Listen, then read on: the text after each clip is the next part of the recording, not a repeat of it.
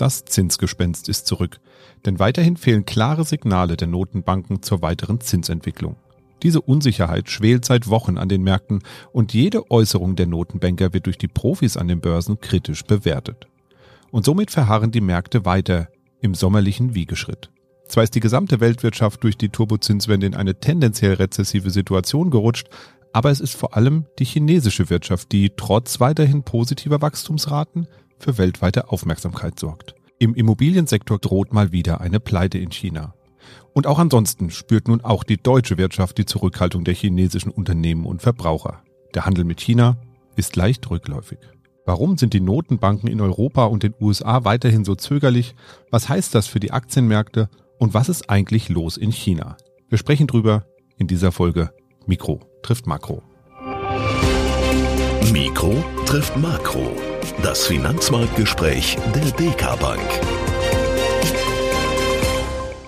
Hallo und herzlich willkommen zur 78. Folge von Mikro trifft Makro. Heute ist Donnerstag, der 31. August 2023 und bei mir ist der hoffentlich gut erholte Chefvolkswirt der DK Bank, Dr. Ulrich Kater. Hallo und herzlich willkommen zurück, Herr Kater. Unbedingt. Guten Morgen. Nach unserer kleinen Sommerpause sind wir jetzt zurück und widmen uns ab jetzt wieder dem Geschehen in Wirtschaft und Börse. Und da wir ja in der Sommerpause waren, hatten wir ja auch so eine Art Sommerloch. Das ist ja so ein Ausdruck, der kommt ja eigentlich aus der Politik, wenn man da nicht so viele Themen hat und auch ein bisschen merkwürdige Anträge manchmal eingereicht werden. Merkt man das eigentlich an der Börse auch grundsätzlich? Die Umsätze, das habe ich zumindest gelesen, die waren ja deutlich niedriger zumindest. Ja, natürlich ist die Sommerzeit an der, an der Börse auch so eine Zeit, wo nicht so viel läuft, das ist klar. Das heißt aber nicht automatisch niedrigere Kurse. Das, das wäre eine Saisonalität, also in dem Sinn, dass in einigen Monaten des Jahres immer gut und in anderen immer schlecht an der Börse. Das wäre ja viel zu einfach. Äh, da könnte ja wirklich dann jeder schnell reich werden. Nee, das ist nicht der Fall. Nee, äh, Sommerloch an der Börse, das ähm, heißt schon mit weniger Marktteilnehmer als sonst. Das bedeutet niedrigere Umsätze. Und das heißt dann eher, dass der, der Markt halt von, von ähm, einzelnen Kauf- oder Verkaufsaufträgen, gerade bei engeren Aktien, dann stärker bewegt werden kann als zu normalen Zeiten. Natürlich sind das richtige Kurse, also zu denen kann ja gekauft und verkauft werden. Aber ich würde sagen, es ist so, dass diese Kursbewegungen im Sommer von den Marktbeobachtern nicht ganz so ernst genommen werden, so wie so zu Hauptgeschäftszeiten. Also so im Hinblick auf Aussagekraft und weitere Entwicklung der Börse. Wir haben ja in den letzten Wochen ähm, eine Konsolidierung gesehen, einen Rückgang hier im DAX um fünf Prozent in dem Bereich, aber von Kursen nahe den historischen Höchstständen. Und das Ganze eben bei relativ geringen Umsätzen. Ja, aus unserer Sicht hat sich das generelle Bild jetzt an der Aktienmarkt nicht verändert. Also das, was jetzt passiert ist, sind eher normale Schwankungen, die können auch schnell wieder rückgängig gemacht werden. Wir hatten einen Zinsanstieg am langen Ende vorübergehend. Der war nicht so recht erklärlich. Hat eine hohe Inflationserwartung haben wir. Ähm, wir haben weniger Käufe durch die Notenbanken. Das kann dahinter stecken. Ähm, das hat sich mittlerweile aber auch wieder zurückgebildet. So, die allerneuesten Daten jetzt zu Beginn der, der zweiten ähm, Jahreshalbzeit etwa, hm, die deuten weiter auf weiche Konjunkturlandung der Volkswirtschaften hin. Bei weiterem Inflationsrückgang, trotz der gestrigen Daten für Deutschland, die jetzt nicht so bombig waren. Also ich würde sagen, im Augenblick fangen die Kapitalmärkte fast schon wieder an, Goldilocks zu spielen, also die beste aller Welten.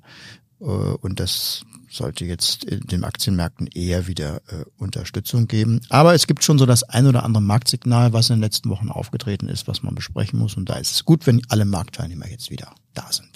Ja, dann gucken wir doch mal auf die Zinsen. Die sollten ja eigentlich runtergehen, wenn man den Marktprofis vor ein paar Wochen noch geglaubt hat.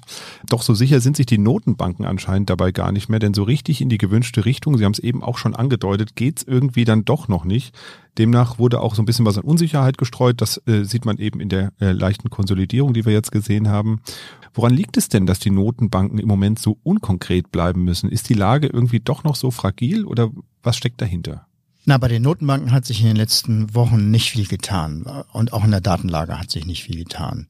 Die Notenbanken, die beeinflussen ja nur einen kleinen Teil des Kapitalmarktes direkt, also den sogenannten Geldmarkt. Da sind sie ja eben mit ihren Instrumenten auch tätig und intervenieren. Naja, hier haben die Notenbanken ja so schon zu Beginn des Sommers dann langsam angedeutet, dass irgendwann mal genug sein könnte mit den Zinserhöhungen. Ja, und das trifft heute im Großen und Ganzen auch noch zu. Also die, die äh, FED ähm, ist wohl erstmal am Zinsgipfel angekommen. So, und auch für die EZB hat unserer Meinung nach äh, der Zinserhöhungskurs erstmal ein Ende. Am Markt wird zwar noch ein Schritt eingepreist zu 90 Prozent. Davon jetzt für den September so eher 50-50. Also ob es jetzt schon im September kommt, ist sich der Markt nicht sicher. Aber da hat sich nicht viel geändert. Wenn ich sage, es gibt ähm, ein paar neue Signale, dann ist es eher der Anstieg der Zinsen, habe ich gerade schon gesagt, am langen Ende, im längerfristigen Bereich. Da hatten wir ja zwischenzeitlich bei den zehnjährigen Treasuries Ende August so eine 4,4 das waren dann schon mal nochmal 50 Basispunkte äh, mehr als äh, vor zwei Monaten. Und das ist dann ein Zinsniveau, das hatten wir zuletzt vor der Finanzkrise, nicht vor der Corona-Krise, vor der Finanzkrise, also vor äh, mehr als zehn Jahren. Das ist deswegen so bemerkenswert, weil dieses Zinsniveau eben das letzte ja normale Zinsniveau gewesen ist bevor dann die großen Verwerfungen kamen, und das ist eben die Finanzkrise gewesen, Nummer eins, und dann natürlich die Corona-Krise Nummer zwei, die das gesamte Kapitalmarktgeschehen hat durcheinander gebracht haben. Und jetzt ist die Frage, wo ist die neue Normalität? Ist es etwa diejenige von vor der Finanzkrise? Wenn das so sein sollte, dann ist das gesamte Zinsniveau eben dann doch dauerhaft deutlich höher, als das viele wahrhaben wollen. Und ja, klar, das hätte ein paar Konsequenzen auch für den mittelfristigen Ausblick. Jetzt müssen wir auch sagen, das ist ein Phänomen insbesondere für die USA. In Europa ist das Phänomen nicht so stark gewesen. Es liegt daran, weil sich eine immer stärkere Diskrepanz auch in der Konjunkturentwicklung zeigt zwischen äh, der guten Konjunktur in Amerika und der, ja, das weiß ja jeder hier, schleppenden, um das mal freundlich zu sagen, Entwicklung in Euroland oder in Deutschland. Aber auch hier sind ja die Renditen zwischenzeitlich dann Bundesrenditen bei 2,70 gewesen. Also auch hier haben wir diesen Zinsbuckel äh, gehabt. Aber mittlerweile hat sich das eben äh, in vergangenen Tagen insbesondere auch, auch wieder gelegt. Äh, sind auch weiter schlechte Konjunkturzahlen gekommen. Aber beobachten muss man diese Entwicklung, was macht der Markt für Renditeniveaus, äh, muss man schon äh, im Auge behalten. Aber was kann denn hinter diesem Phänomen, das ist ja eigentlich ganz spannend, was kann denn eigentlich dahinter stecken? Also was, was löst es denn aus dann? Ja, ein bisschen paradox, ja, Zinsen steigen jetzt, wo die äh, Europa zumindest ähm, äh, die Konjunktur schlecht ist und wo die Notenbanken erklären, jetzt erstmal mit den Zinssteigerungen vorbei. Das sind ja eigentlich eher äh, Anzeichen für, für sinkende Kapitalmarktzinsen. Aber es gibt schon so ein paar Kräfte, die durchaus auch für relativ hohe Zinsen dauerhaft verantwortlich sein können. Wir müssen auch im Hinterkopf behalten, dass die realen Zinsen, also wenn man auch noch die Inflation mit ins Spiel bringt, ja auch dadurch ansteigen, dass die Inflationsrate selbst immer weiter zurückgeht. Also hier haben wir durchaus einen, einen Aufwärtstrieb des gesamten Zinsniveaus. Also wir kommen von einem spannenden Phänomen eigentlich zum nächsten. Was sind denn die Ursachen dafür, dass das jetzt passiert? Weil das ist ja auch so ein Mechanismus, den man nicht so auf dem Schirm hat eigentlich aktuell. Also fürs nominale Zinsniveau, was bei den Renditen jetzt da zwischenzeitlich passiert ist, äh, können es verschiedene Ursachen sein, ähm, gerade schon äh, angedeutet. Also wir registrieren mit Erstaunen, dass die Indikatoren für die Inflationserwartungen bei Marktteilnehmern, insbesondere Finanzmarktteilnehmern, dass die hartnäckig hoch bleiben. Und das sorgt dafür, dass die äh, nominalen Zinsen eben eher nach oben gehen. Denn Kapitalanleger wollen natürlich für ihre Inflationserwartungen kompensiert werden, das ist klar. Warum das äh, gerade jetzt in ja doch Zeiten akut sinkender Inflationsraten der Fall ist, da kann man nur spekulieren. Jedenfalls ist es erstmal ein Misstrauensantrag gegenüber der, der Geldpolitik der Notenbanken. Und es spiegeln sich einfach die immer noch vorhandenen Inflationskräfte in diesem Misstrauen wieder, insbesondere im Dienstleistungssektor durch Lohnsteigerungen. Es ist eben alles andere als klar, zumindest bei vielen Marktteilnehmern noch nicht klar, dass die Inflationsraten eben wieder dahin sinken, wo sie hingehören, nämlich auf zwei Prozent. Dann gibt es ein weiteres Argument für den Kapitalmarkt. Ähm, die Notenbanken ziehen sich zurück als Käufer vom Anleihemarkt. Das wirkt auch zinssteigernd. Also wie stark dieser Effekt ist, das ähm, ist ähm, umstritten, auch unter, auch unter den, den äh, wissenschaftlichen Beobachtern. Wir selber würden das eher so im Bereich von wenigen Zehntelpunkten taxieren. Also das wird der Markt dann schon auch wegschlucken. Aber zwischenzeitlich können hier eben dann auch stärkere Aufwärtskräfte wirksam werden. Ja, und ich glaube, generell ist auch eben das, was ich vorhin andeutete, die Frage, wo ist denn eigentlich der normale Zins? Sind wir in den letzten zehn Jahren durch diese große Ereignisse, Finanzmarktkrise und Corona und Krieg und so weiter, sind wir vielleicht eher auf einem Sonderweg gewesen und beruhigt sich das alles wieder? Ähm, und liegt ähm, der Zins, der langfristige Zins wirklich bei zweieinhalb Prozent, wie das bisher so angenommen wird? Oder liegt er vielleicht ein bisschen höher? Da ist auch eine De Debatte am Markt ausgebrochen darüber. Also das zeigt, dass ähm, bei allen positiven Meldungen aus diesem Jahr äh, von weicher Landung und auch von jetzt wieder beendetem Zinssteigerungskurs, dass eben natürlich äh, Unsicherheit im Markt drin ist und die Diskussionen noch nicht ausgestanden sind. Wenn man jetzt aber mal schaut, so auf die Indizes, die es so gibt, also diesen ZDW-Index, gab es auch noch verschiedene andere Studien, die sich mit wirtschaftlichen Entwicklungen in Deutschland, Europa und der Welt beschäftigt haben, dann läuft das ja eigentlich so in die richtige Richtung. Sie haben es eben auch gesagt, die weiche Landung, es sind so leicht rezessive Tendenzen überall erkennbar. Und ähm, eigentlich ist ja genau das, was man auch erreichen wollte mit der Zinspolitik. Also eigentlich läuft ja alles richtig, aber die Märkte scheint es irgendwie nicht so richtig zu interessieren und die Inflationsrate ja auch nicht. Also Sie haben es eben auch gesagt, ne, die ist weiterhin, die ist zwar gesunken, aber nicht so, wie man sich es eigentlich wünschen würde. Und ähm, eigentlich läuft ja alles in die richtige Richtung. Wenn ich jetzt in den letzten drei Jahren, die wir das hier fast machen, gut aufgepasst habe. Aber müssen die Notenbanken vielleicht noch mal ein bisschen nachsitzen, damit das jetzt auch wirklich an den Märkten ankommt? Oder woran liegt das, dass das nicht so richtig landet alles? Ja, das mit dem Nachsitzen ist in der Finanzmarktökonomie ja so eine Sache. Nachsitzen kann man ja nur, wenn man genug Regeln hat, die man büffeln muss, äh, um dann hinterher die Welt im Griff zu haben. Und das ist leider am Finanzmarkt weniger der Fall. Da gibt es keine eindeutigen Gesetze. Die sind nicht so eindeutig, dass man sie immer, immer gleich anwenden kann. Insofern würde ich sagen, nachsitzen ist das falsche Wort. Dazulernen trifft es vielleicht besser. Aber klar, also die konjunkturelle Entwicklung scheint gegen das hohe Zinsniveau zu sprechen, das relativ hohe Zinsniveau zu sprechen, was wir gegenwärtig haben, oder sogar steig, weiter steigende Zinsen.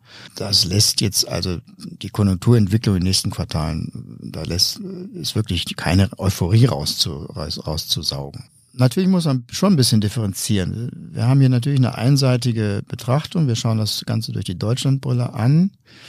Wir haben in Deutschland eine ausgeprägtere Wirtschaftsschwäche als äh, sonst in der Welt. Äh, die wird ja unter der neuen äh, Standortdebatte hier gesehen. Das ist zwar nicht so ganz zutreffend, weil es wirklich auch einfach konjunkturell blöd aussieht für die deutsche Wirtschaft. Es sind kurzfristige Faktoren, die prügeln Deutschland wirklich ans Ende des Wachstumszugs. Aber äh, die Standortdebatte ist schon auch sehr, sehr wichtig, weil wer glaubt, wenn sich die Konjunktur weltweit erholt, dann ist Deutschland wieder ganz vorne. Der ist wohl auch schief gewickelt. Insofern ist das zu begrüßen, dass wir mal hier darüber nachdenken, was läuft eigentlich schief in der Wirtschaft. Das werden wir hier an dieser Stelle auch nochmal machen, in einer der nächsten Folgen. Aber jetzt zur gegenwärtigen Zinsdebatte muss man äh, dann auch sehen, dass in anderen Teilen der Welt die Konjunkturentwicklung durchaus kräftig ist, insbesondere in den Vereinigten Staaten zwar nur in den Vereinigten Staaten, weil China fällt auch aus als Wachstumsmotor, aber Amerika ist eben immer noch die größte Volkswirtschaft. Wir sehen Auseinanderdriften von Europa und in den USA mussten die Prognosen für, für Amerika, für die US-Wirtschaft in diesem Jahr fortlaufend nach oben nehmen beispielsweise. Ähm, das werden wir auch, auch in diesem Monat jetzt wieder machen. Ähm, und Europa und Deutschland haben wir, haben wir eher nach unten genommen, wobei wir für Deutschland schon pessimistisch genug waren mit minus 0,6 fürs ganze Jahr beim BIP. Und da, dabei bleibt es auch jetzt erstmal. Ähm, wenn man das alles zusammenrechnet, alle guten Entwicklungen USA und alle Probleme, gerade auch in China etwa, dann ist das weltwirtschaftliche Wachstum in diesem Jahr bei knapp drei Prozent. Und das ist nicht schlecht. Also da kommen jede Menge Schwellenländer dazu, die eben auch sich gut schlagen, äh, gerade in dem Zinsanstieg. Wenn man halt nur die deutschen Zeitungen liest, dann hat man dann ein anderes Bild. Aber es bleibt eben nach wie vor die Diagnose, dass die Weltwirtschaft äh, den rasanten Zinsanstieg gut verkraftet hat. Die Konjunktur ist eben nicht zusammengebrochen. Das hätte man nach allen Erfahrungen aus den letzten Jahrzehnten auch erwarten können. Ja, wir erleben keinen Boom, aber eben auch keinen Absturz und wir müssen sehen, was die Inflation jetzt macht und das ist ein Thema vom, vom nächsten Jahr, ob die Notenbanken nochmal noch mal nachlesen, nochmal nachlegen müssen.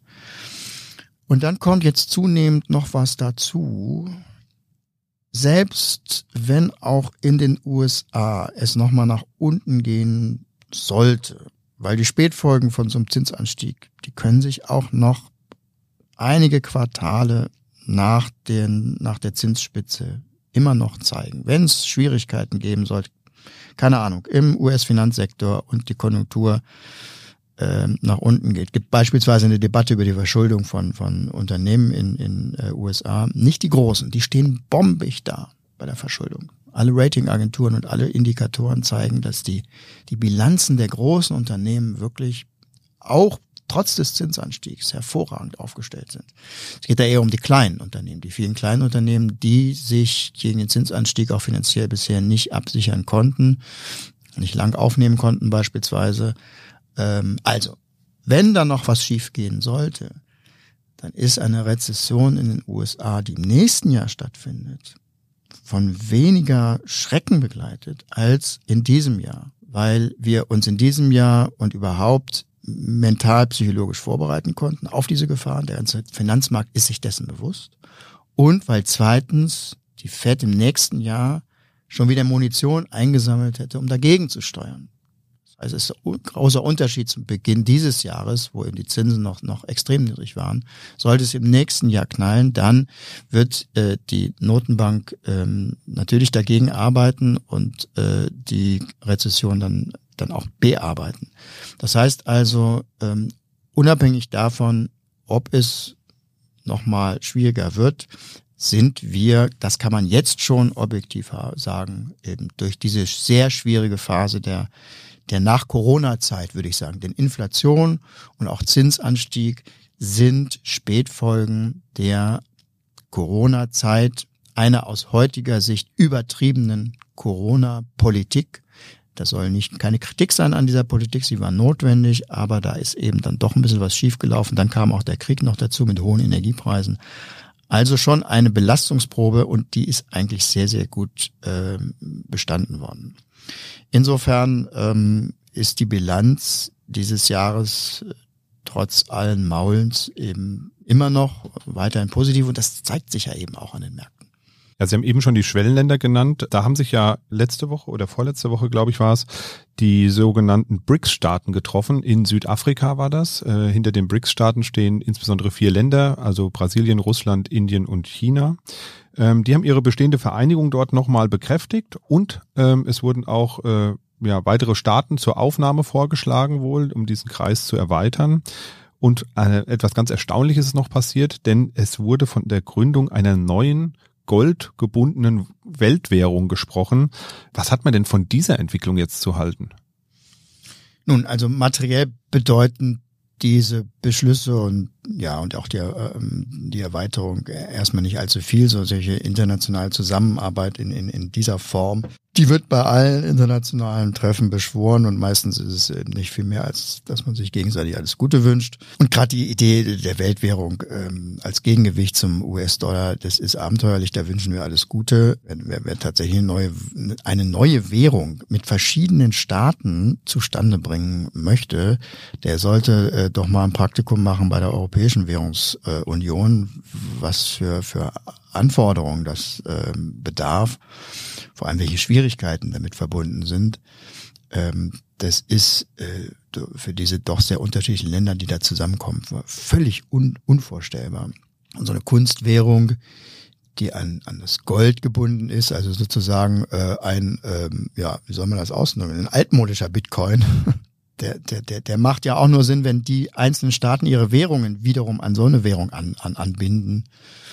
Also feste Wechselkurse und das Letzte, was, was Schwellenländer gerade mit ihren schwankenden Wirtschaftsentwicklungen überhaupt gebrauchen können. Also darum, diese materiellen Ergebnisse sind eigentlich ähm, kaum vorhanden, aber Natürlich sind die Schlüsse und Verlautbarungen da des äh, BRICS-Gipfels von immenser politischer Bedeutung. Das ist, spitzt sich ja immer mehr der Gegensatz zwischen Industrieländern und Schwellenländern zu auf der Welt. Oder um das politisch modern auszudrücken, den ehemaligen Kolonialmächten und dem globalen Süden. Dieser Gegensatz spitzt sich immer mehr zu. Wir sehen es auch ganz handfest an dieser gespaltenen Haltung vieler Länder zum, zum russischen Krieg in der Ukraine. Da sind dann die Auswirkungen denn politisch äh, stellt das ja wirklich für viele westliche Länder ein großes Problem dar. Und es geht also insgesamt um den politischen Einfluss auf dieser Welt. Die gerade, dieser Einfluss wird gerade neu definiert. Die alte Ordnung mit der Ordnungsmacht USA ist eben am Ende und äh, die Schwellenländer wollen das, das vorantreiben. Sie wollen mehr mehr Einfluss. Politisch sind es auch mehr und mehr zwei, zwei unterschiedliche Systeme. Die alten Industrieländern, die sind immer noch, immer noch reich, freie Marktwirtschaft und demokratische Gesellschaftsverfassung. Und dann gibt es eben dann die BRIC-Länder, die eine andere Wirtschafts- und Gesellschaftsordnung, ganz andere kulturelle Traditionen haben, auch die autokratischen Anteile im politischen System sind wesentlich höher. Äh, die, die Marktwirtschaft wird meistens nur so weit zugelassen, solange sie den Machthabern eben nicht in die Quere kommen. Und das sind doch ganz andere Wirtschafts- und Gesellschaftsmodelle. So, und die, die BRICS, BRICS Plus heißt es ja jetzt, die BRICS Plus Länder werden also vor allen Dingen versuchen, den Einfluss in der Welt auszubauen und den der Industrieländer zurückzuschrauben. Und das ist es auch, weil in allen anderen materiellen Fragen sind die Schwellenländer ja überhaupt nicht einer Meinung. Da gibt es viel größere Gegensätze als, als äh, im westlichen äh, Lager. Es geht also vor allen Dingen darum, den Westen zu, zu schwächen. Es geht also beispielsweise damit los, dass der chinesische Ministerpräsident Xi gar nicht mehr zum nächsten G20-Gipfel äh, kommen möchte weiß man natürlich nicht genau, was dahinter steckt, aber so eine Interpretation kann es natürlich sein, dass man eben dann das, das Forum da gleich ganz äh, abwerten möchte. Und das ist die symbolische Bedeutung dessen, was da jetzt äh, passiert ist in Südafrika. China ist ja auch ein ganz wichtiger Partner in diesem BRICS Plus Konstrukt. Da kommen jetzt aber ja, haben wir eben auch schon gehört, alles andere als Jubelmeldungen eigentlich aus China. Zwar ist das Wachstum noch positiv, aber eben deutlich niedriger als äh, erwartet oder erhofft, sagen wir mal. Ist es jetzt eine Pause dieses chinesischen Wirtschaftswunders, was ja eigentlich seit äh, Jahrzehnten jetzt äh, nur nach oben gelaufen ist, oder sehen wir hier auch so ein bisschen so ein, so ein Ende des Ganzen schon? Ja, äh, Gegenwind aus allen Richtungen, Probleme, die die Führung nicht erwartet hat, die binnenwirtschaftlichen Probleme sind riesig. Die außenwirtschaftlichen Wirtschaftsinitiativen, die Belt and Road äh, Initiative, also diese riesige Infrastrukturprojekt, wo, wo China eine Billion US-Dollar äh, verbaut hat in ähm, Infrastruktur in, in, in fast 100 Ländern, die geht den Bach runter. Auch die, äh, die diplomatischen äh, Ergebnisse gehen nach hinten los. Also es lässt der chinesischen Partei äh, wirklich aus allen Richtungen ins Gesicht. Binnenwirtschaftlich ist das Problem, dass nichts davon zu sehen ist, dass die Wirtschaft wieder durchstartet. Die Leute konsumieren zu wenig. Die Wirtschaft ist weiterhin deutlich exportabhängig. Äh, und das ist nicht das Zukunftsmodell. China muss den Binnenkonsum aufbauen äh, dazu kommen jetzt handfeste Probleme am Arbeitsmarkt. Äh, die vielen Absolventen, die teilweise ja modern ausgebildet sind, die finden keine adäquaten Jobs. Das liegt auch daran, dass eben halt in den vergangenen Jahren die Partei eine Reihe von modernen Wirtschaftszweigen eben in der chinesischen Wirtschaft einfach abgebrochen hat. Die Technologieunternehmen sind zurückgedrängt worden, weil es der Führung in Peking eben nicht genehm war, was da für Folgeeffekte mit verbunden waren. Und das hat tiefgehende Konsequenzen. Das hat vor allen Dingen ein Klima der Unsicherheit in China selbst erzeugt. Das ist Gift für eine Wirtschaft, die sich nach vorne entwickeln will. Weil dabei muss man sich ja ständig verändern. Man muss Altes platt machen und Neues aufbauen. Und das machen eben traditionell Unternehmer. Und die müssen dafür Risiken auf sich nehmen neue Firmen gründen, Kredite aufnehmen, auch Beschäftigte müssen Risiken aufnehmen, neuen Arbeitsplatz annehmen, umziehen. Und all diese Risikoübernahme, die eben zu einer dynamischen Wirtschaft dazugehört, die ist jetzt in China in den letzten Jahren empfindlich getroffen worden. Dadurch, dass die Partei eben gezeigt hat, dass es überall dort, wo sie ihr nicht in Kram passt, alles wieder unterbunden wird.